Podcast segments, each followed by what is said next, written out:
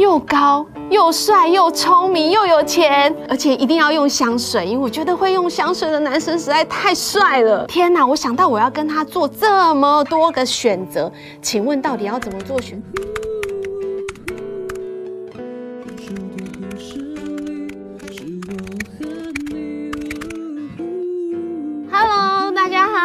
欢迎大家来到依然在这听你说，我是依然。今天要跟大家来聊一聊一个我觉得很酷的主题，叫做爱情来得太突然，挡也挡不住。你知道我已经很久没有看韩剧了，我最近呢追了一部韩剧呢，叫做《社内相亲》，我不知道你追了吗？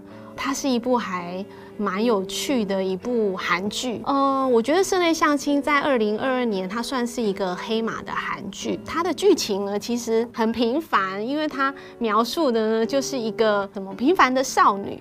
那呢，她就是帮她的好朋友闺蜜哦，她的闺蜜是一个非常有钱的富二代，她等于就是呃帮助她打工啊，打工去干嘛呢？去帮他相亲。那想不到呢，在有一次相亲的时候，那个相亲的对象啊，是他公司的大老板。哇，你知道吗？那个简直是吓到了这个女主角呢，叫做申夏丽。她呢看到她这个大老板，简直是惊为天人，因为这个大老板实在是太帅了，你知道吗？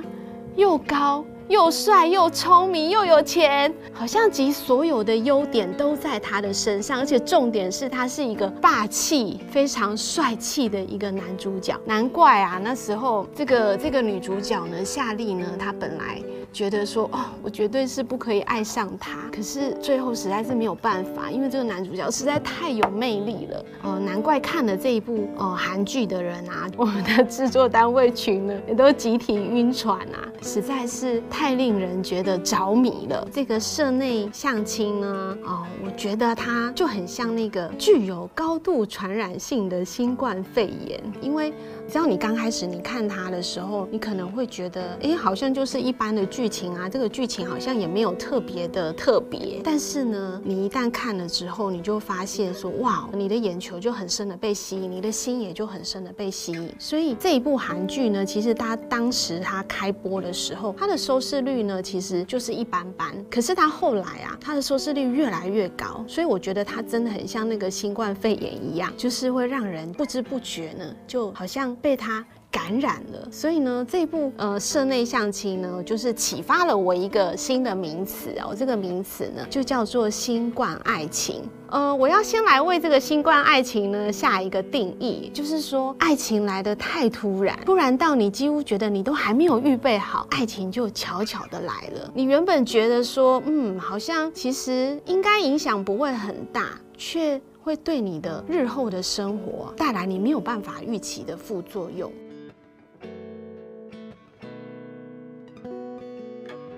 我觉得，呃，这个社内相亲这部韩剧呢，就好像是这样子，还没有预备好的时候，爱情就来了，感觉就来了，好像爱情是不是就是两颗悸动的心彼此相遇？我觉得我在看社内的时候啊，我就会觉得说，哇，幸福真的是来得太突然了。无论我在看这个男女主角或是男女配角，他们好像很容易就会跟对方相遇，哎，无论是在便利商店啊，在餐厅啊，在停车场啊，而。甚至是在家门口就会一直不断的遇到对方。我觉得对这个女主角来讲，这个夏丽啊，她原本也是在想说，嗯，那她是不是就是要呃控制她自己的情感？可是后来发现，哇，真的爱情来得很突然，实在是挡也挡不住的时候呢，她就觉得，哎，那就还不如就去拥抱这段爱情吧。所以为什么呢？我会觉得它很像新冠肺炎一样，具有高度的传染性，好像你在面对爱情的时候，你不太需要有太多的预备，你就可以很快的进入一段关系。讲到这里呢，我就很想要问问大家，就是你觉得你觉得爱情是需要预备的吗？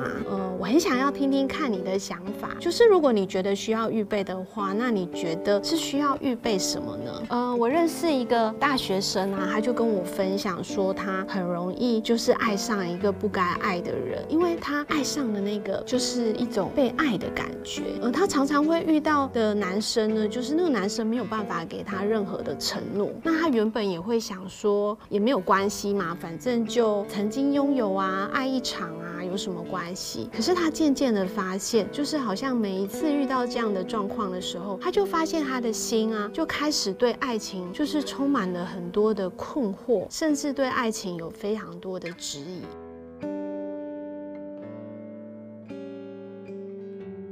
那你知道，对于他每一次面对这种呃情感又说再见的时候，其实他总是非常的伤心。那他身边的朋友呢，可能就是会给他摸头啊，或是安慰他，好像就就这样子。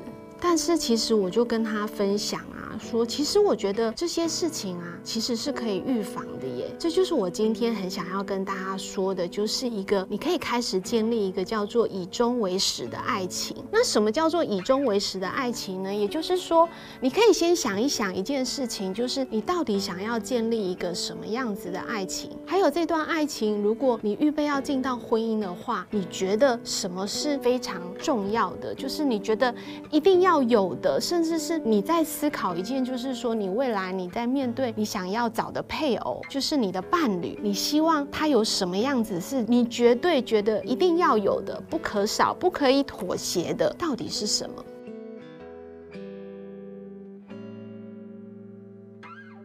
你知道我曾经啊，我觉得啊，嗯，我喜欢的男生就是那种高富帅嘛，然后就是要有很有品味啊，而且一定要用香水，因为我觉得会用香水的男生实在太帅了。然后我觉得那个男生身材一定要很好，因为我非常的喜欢帮男生买衣服，我很喜欢帮他们配衣服，所以身材好的男生对我来讲实在是非常的重要。但你知道吗？当我认真的成为一位基督徒的时候啊，我就突然发现了一件事情，那个以终为始的概念，其实是要去找出你生命当中你觉得那个不会改变的本质，就是什么东西是。很重要，而且是一个不会改变的。后来呢，我就呃有三个啊，跟大家分享。我觉得有三个对我来讲是很重要的。第一个呢，第一个就是我希望我的配偶是一个很爱上帝又很怕上帝的人。为什么？他如果爱上帝的话，他就不会做让上帝伤心的事情。然后他怕上帝的话呢，就是如果他不小心他做坏事了，就是上帝打他屁股呢，他会停。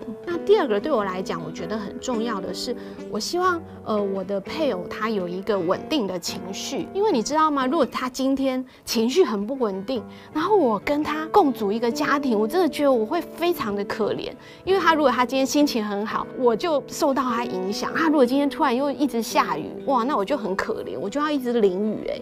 所以我觉得稳定的情绪对我来讲真的非常的重要。那第三个呢，我觉得对我来讲很重要的就是说，我觉得他要跟我有一样的价值观。然后对我来讲，就是当我很认真的成为一个基督徒的时候，我的价值观就是来自于圣经。所以呢，我觉得如果我的伴侣他跟我的价值观不一样的时候，天哪！我想到我要跟他做这么多个选择，请问到底要怎么做选择？到底是要听你的还是听我的？那如果我都要听他的，然后他做的选择的依据呢，是他自己以为觉得那样子是最好的，那我觉得我如果成为他的妻子的话，我真的会非常的可怜。而且我觉得，那我真的不知道，我们未来要做更多更多的选择的时候，我们应该该怎么办？呃，为什么我觉得建立一个就是所谓的本质不会改变的呃特质不可少的这个部分呢，是非常的重要？你知道这三个不可少的条件呢，真的对我来讲呢，我觉得真的帮助了我，就是怎么样建立一个以终为始的爱情。嗯、到底要怎么开始呢？我觉得有一个很重要的重点啊，就是对我自己来讲，就是说，因为我相信我自己也要先成为这样的人，我才会跟这样的人相。嗯，如果我自己就是我的情绪也很不稳定，然后我自己也就是常常有很多。莫名其妙的情绪，那我相信一个情绪很稳定的男生，他应该也会受不了像我这样的情绪化的人。所以对我来讲，就是说，呃，我期待就是我未来的伴侣呢，他可以拥有这些我觉得不可少的、很重要的事、很重要的条件。那我觉得我自己也要先成为这样的人。我常常都在想啊，就是什么锅就会配什么盖。我觉得这个原则呢，是不会改变的。这个以终为始的帮助的我一件事情，就是说，呃，它会让我知道我要怎么样去做选择，然后它也不会让我有选择障碍的问题，因为我很清楚知道这些是我觉得不可少的非常重要的事情。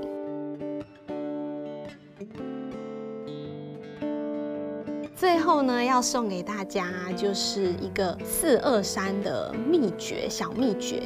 那这个四二三的小秘诀呢，是呃出自于最有智慧的一本书呢，它就叫做《箴言书》。那四二三是这么说的啊，他说：“你要保守你的心，胜过保守一切，因为一生的果效是由心发出。”所以啊，保守你的心，保守自己的心呢，真的是一件非常非常重要的事情，因为它会影响你的是你的一辈子。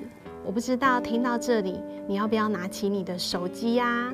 然后打开你的 Note，或者是呢，你也可以呢去找一本你觉得你绝对不会把它丢掉的笔记本，你可以开始写下你觉得对你来讲生命当中觉得哇，这一定是不可以少的，非常重要的，开始建立一个以终为始的爱情吧。